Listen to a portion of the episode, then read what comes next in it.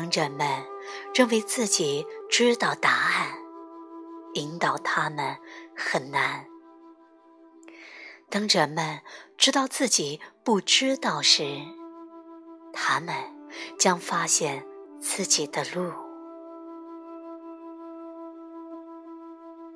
我不试图教育人，我为何要那样做呢？我唯一的工作是指引你回归你自己。当你在你的内心，在你想的一切背后，发现了那了不起的不知道的心时，你胜券在握。不知道的头脑，是全然的对生活带给你的一切开放的头脑。发现了它，你就发现了自己的路。我和四五岁的小孩做功课，他们因为同样相信成人所相信的那些概念而痛苦。这些概念是神圣的信仰，我们对他们十分忠诚。应该有人来，应该有人去。人们应该理解我，我太如何如何，你太如何如何。我的妻子不应该说谎，我的小孩应该感谢我，我的丈夫不爱我。如果我妈能像我这样来看问题，她会开心很多。不管我们深爱的是什么故事。我们对其深信不疑，连上帝也没有插脚的地方。我曾经和耶路撒冷的一位妇女做过功课，她的信仰是：我应该有双纤细的腿。她认为那将带给她生活中所想要的东西。她太可爱了。她只是不愿做功课，他无法深入内在去发现一个诚实的回答，因为他怕，如果他诚实的回答，他就会落得一双粗腿。他认为他需要用恐惧来激励自己去锻炼和注意饮食健康。显然，他更想要细腿，而。不是自由，他不愿意冒险，放弃控制，深入自己去发现什么是他自己的真相。对他而言，那神圣的概念是细腿；对一些人是更多的钱，对另一些人则是亲密关系。我喜欢和这些人在一起。他们说：“世上，他们最想要的就是自由。”他们哭着请求帮助。可我已接近他们神圣的概念。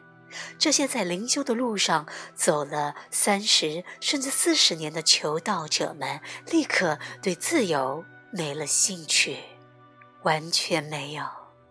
他们真正的信仰受到了威胁，他们立刻跑到城墙后面去保护它。我问他：“你能确定此刻你的腿应该比他们现在更细？这是真的吗？”你会惊叹这位妇女回避的速度。她没有停下来真正的问一下自己这个问题，她一刻都没停。是的，我能。她说：“哐，大门关上了，吊桥拉了起来。”我知道的头脑退到了他城堡的墙的后面，准备为保卫自己与整个世界对抗了。这是为什么？我喜欢问和我坐在一起的人：“你真的想知道真相吗？”你需要的教育已经存在于你的内在，你已拥有的东西怎能被教呢？它只能被认识。如果你愿意深入内在，等待真相浮现，你与生俱来的智慧将与问题相遇，而答案听上去就像你自己体内的音叉一样真切。当你认为有问题时，圣人不会试图说服你没有问题，他坚定不移地在理解里，他是反映回来给你自己的你。他知道，除非你相信你的想法，否则不可能有问题。如果有什么活过的话，唯有头脑活过。圣人将总是指引你回到你自己的头脑，你自己的意识。这其中的美妙部分来自于全然迎接每一个自杀的倾向。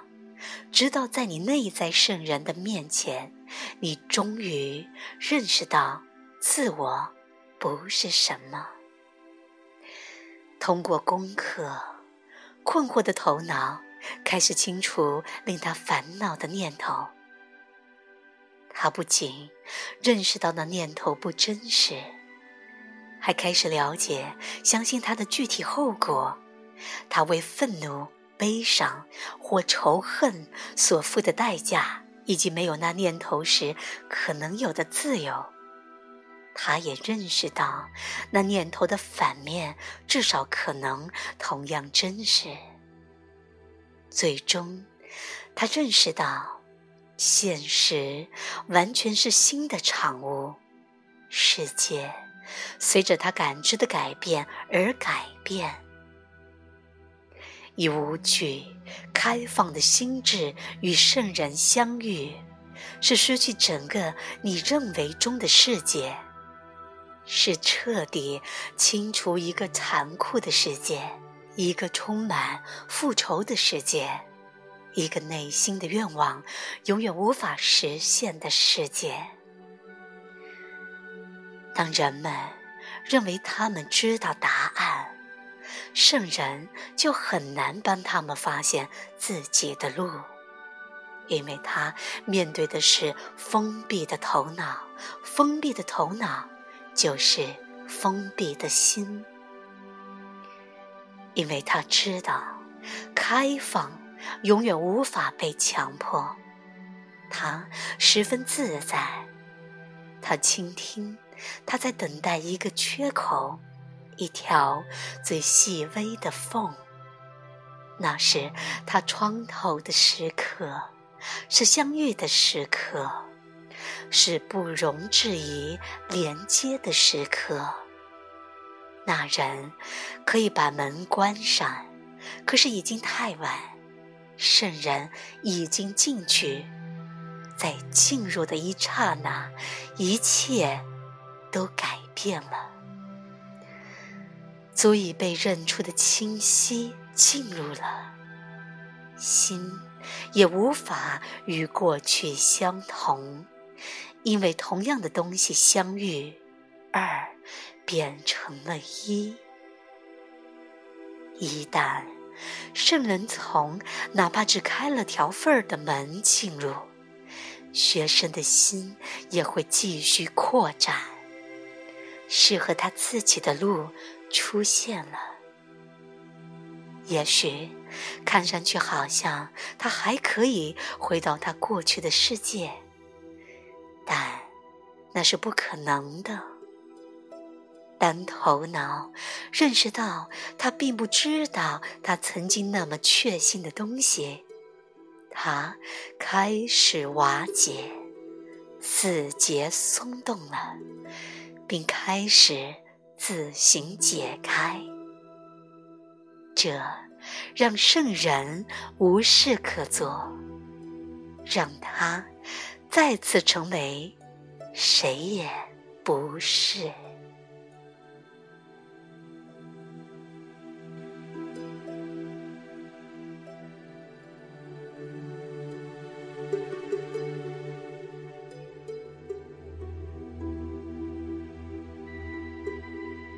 喜悦无处不在。